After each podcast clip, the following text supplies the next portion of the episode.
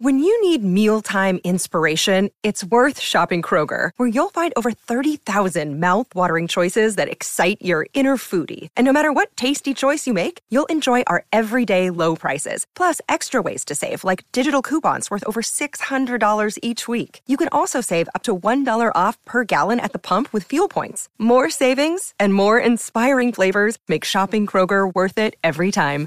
Kroger, fresh for everyone. Fuel restrictions apply.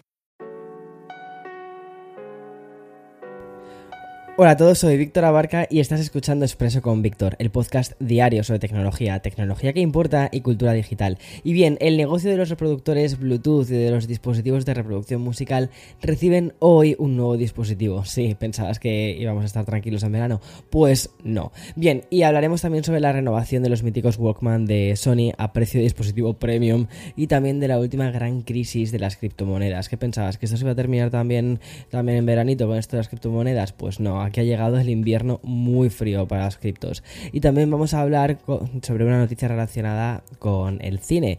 Bueno, con el cine, con una musa, con una diosa, Lady Gaga, y también de los cómics que nos han hecho básicamente gritar de la emoción con esta especie de crossover que no nos esperábamos a estas alturas de junio, que no habíamos pedido, pero oye, she's serving. Así que allá vamos. Bien, pues las criptomonedas ya mueven la mitad del capital que se movía en abril y si miramos el pasado mes de noviembre, un tercio menos de este. Bien, y un día más os preguntamos qué es lo que está pasando con esto de las criptomonedas. Si tú lo entiendes, genial, pues mira, tienes el máster perfecto, yo no entiendo absolutamente nada, estoy muy perdido, más perdido que un pingüino en un ascensor, pero intentamos al final en el expreso con Víctor, intentamos poner un poco de sentido a todo esto y sobre todo contar todas estas movidas, ¿vale? Con una perspectiva de distancia. Y lo que sucedió ayer es que volvió a ser un Black Monday para el mercado de las criptomonedas. Cuando iniciamos el año pensábamos que 2022 iba a ser el año de los NFTs. De hecho, estuvimos a punto de titular el, al año así como el año de los NFTs. Y casi en paralelo, pues también de las criptomonedas. Pero mientras el valor de estos tokens digitales está siendo reducido a algo marginal, las criptomonedas han emprendido su propio descenso. Cuando en el episodio de ayer dediqué un pequeño bloque a repasar la caída de las criptos, aún no éramos conscientes de lo que estaba pasando realmente. Y es que básicamente un nuevo desplome por parte de las dos criptos más importantes, que son Bitcoin y Ethereum. Bueno, pues el pasado domingo la plataforma de, intercambio eh, Celsius anunciaba su propio corralito, es decir, la suspensión de las retiradas de dinero y también de los intercambios de divisas en su plataforma especializada en criptos.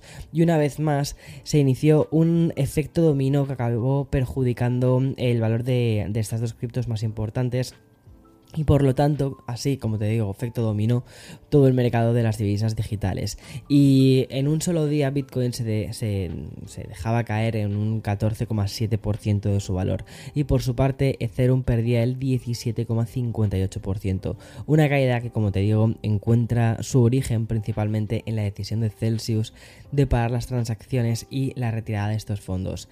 Además, hay que recordar que esta plataforma cuenta con 1,7 millones de usuarios, es decir, que mm, tiene 1,7 millones de usuarios muy enfadados.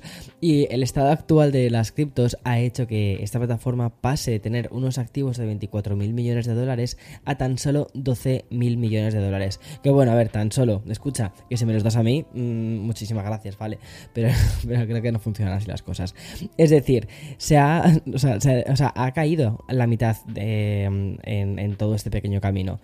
Y mm, el mismo que ha acabado también con la criptomoneda Luna y a muchísimos inversores de retirar su dinero de esta plataforma. Es por esto que Celsius tomó el domingo la decisión de aplicar esta especie de correcto digital por la falta de liquidez que tiene. Según la compañía, solo buscan estabilizar la liquidez y las operaciones mientras tomamos, aquí te lo estoy leyendo textualmente, ¿vale? Dicen, mientras tomamos medidas que preservan y protegen los activos.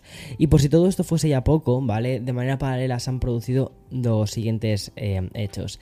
Y es que a nivel general la capitalización del mercado de criptoactivos está por debajo del billón de dólares, algo que no ocurría desde enero del 2021. Y de manera sospechosa, la plataforma Binance también detuvo los retiros de Bitcoin durante unas unas 3 horas. Supuestamente, supuestamente, ¿vale? Y aquí no me ves, pero estoy mm, como poniendo los ojos hacia arriba.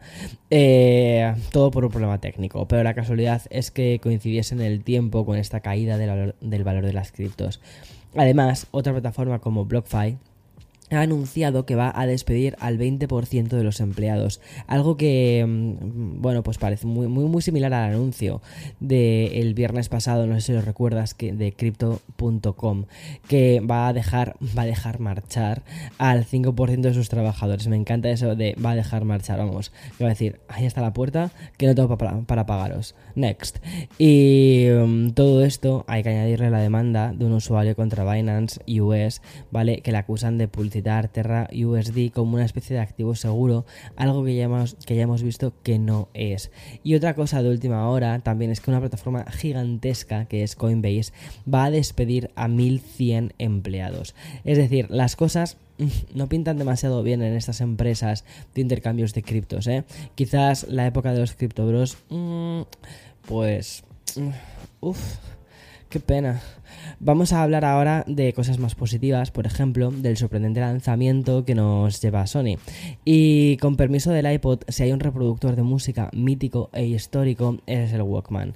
El primer reproductor portátil que además nos acompañó durante décadas gracias a Sony y que vuelve en forma de dos nuevos dispositivos. Los dos nuevos Walkman de Sony son los NW... Bueno, mira, no los voy a leer, ¿vale? O sea, tengo aquí las, eh, los códigos, pero es que, mira, Sony, por favor, por favor, poned nombres para humanos, ¿vale? Es decir, los Walkman de Sony son los NV y luego termina en M2 y luego AM2, ¿vale? Y salen a la venta por precios un poco caretes, ¿vale? Para el bolsillo medio, porque están a 3.700 y 1.400 dólares respectivamente. Quéjate tú del precio de un iPhone. Pero cuando te cuente las prestaciones de cada uno de estos vas a entender un poco los motivos. Y es que el primer modelo más premium dispone de un amplificador digital S-Master HX, al que además añaden condensadores optimizados y un cable que sirve para conectar el amplificador al conectar unos auriculares de este dispositivo. Su sistema operativo Android además va a permitir manejar el aparato gracias a una pantalla táctil que tiene. Y respecto a las conexiones, Wi-Fi, USB-C y también reproducción desde cualquier fuente, incluyendo el streaming, obviamente. Incluye además 256 GB de memoria y una batería garantizada de 40 horas de reproducción. Pero espera, escucha, que es que aún hay más. Porque mm, este modelo que cuesta más de 3.000 dólares está chapado en oro en un 99,99%. Gracias a esto, la nitidez y la expansión del, del sonido es más clara y es más amplia, ya que el oro lo que hace es capaz de ampliarlo y localizarlo. A ver, estas son cosas que realmente yo creo que si estás acostumbrado a escuchar música con tus auriculares inalámbricos por Bluetooth, por mucho Bluetooth 5.1 en el que estemos ahora, pues no, no eres el target, ¿vale? Eh, yo tampoco soy el target de estas cosas, o sea, no, no me voy a gastar 3.700 dólares en un, en un Walkman. Para empezar, porque no tengo CDs ya. En casa de mis padres, quizás, pero ahora mismo, pues, pues no. Pero, pero hay muchísimos audiófilos que efectivamente sí que sí que dicen, oye, pues quiero mi Walkman de oro. Y en el caso de que prefieras la versión más económica, Sony ha diseñado un Walkman con un cuerpo de aleación de, aluminio y la mitad de gigas de almacenamiento, 128. Además, este a mí personalmente me parece que luce muy bonito. En fin, la verdad es que son pequeños objetos de coleccionista. Sony además hace no mucho lanzó también un reproductor de MP3 que era una, era una fantasía, era muy bonito. Y no sé, me parece curioso todo lo que están haciendo con el tema de los, de los Walkman. Vale, y ya nos dejamos el ámbito de los reproductores de música porque me toca hablarte de unos nuevos auriculares presentados por HyperX. Es que este fabricante ha lanzado sus primeros auriculares de botón True Wireless. El nombre muchísimo más fácil de pronunciar que todo lo anterior. Se llama Cloud Mix Buds, ¿vale? Mix Buds, ¿vale? Y tienen en la conectividad inalámbrica dual su prestación más importante. ¿Por qué todo esto? Porque esto lo que garantiza es una conexión inalámbrica más rápida y con más garantías de que no vaya a recibir esos molestos cortes que a veces tiene cuando estás escuchando una canción. Una conexión además multiplataforma a través del adaptador USB-C de 2,4 GHz, pero sobre todo tiene una conexión Bluetooth 5.2 y por su parte los controladores de 12 en, milímetros perdona, de los Cloud MX garantizan un sonido muchísimo más sostenible. Y bien, em, lo que ha hecho la compañía HyperX han querido básicamente completar el lanzamiento añadiendo un pequeño adaptador de extensión y un cable USB-C a USB-A con los auriculares. Y por cierto, el estuche de carga permite que estos nuevos Cloud Mix ofrezcan hasta 33 horas de autonomía. Realmente, siendo, o sea, viendo las especificaciones, son bastante estándar. O sea, están en, el estándar de los auriculares Bluetooth que están en el entorno de los 200 euros aproximadamente. Lo interesante es que estos van a costar 159 euros y eso pues hace que sean bastante competitivos. Habrá que probar la verdad me llaman bastante la atención. HyperX, la verdad es que hace buenos auriculares. Es una cosa que a mí me sorprende. Y, y nada, bueno, voy a hacer una pequeña pausa para el sponsor de este programa y continúo con más. Bueno, y ahora nos vamos a Meta, Exacto, para conocer la última novedad relacionada con los auriculares Quest VR. La verdad es que no sé muy bien por qué lo llamo Quest VR cuando realmente son unas gafas de realidad virtual. Pero bueno, voy a decir casco de realidad virtual. Aunque fueron anunciados en el mes de marzo, ha sido ahora la compañía cuando ha comenzado a implementar todas las herramientas y las funciones de supervisión parental. Es decir, para que los papis pues terminen eh, capando todo el uso que puedas hacer eh, indebido de esos auriculares. Y bien, para facilitar el uso de este dispositivo entre adolescentes, Meta ha añadido un panel para padres en la aplicación de Oculus. Con esta aplicación todos los padres van a poder bloquear aplicaciones o navegadores, ver la lista de aplicaciones que utilizan sus hijos e incluso los contactos que tienen. Además, Meta va a permitir que los mayores de 13 años compren aplicaciones, pero serán los padres quienes a través de un panel tengan la última palabra, que digan si lo puedes comprar o no lo puedes comprar.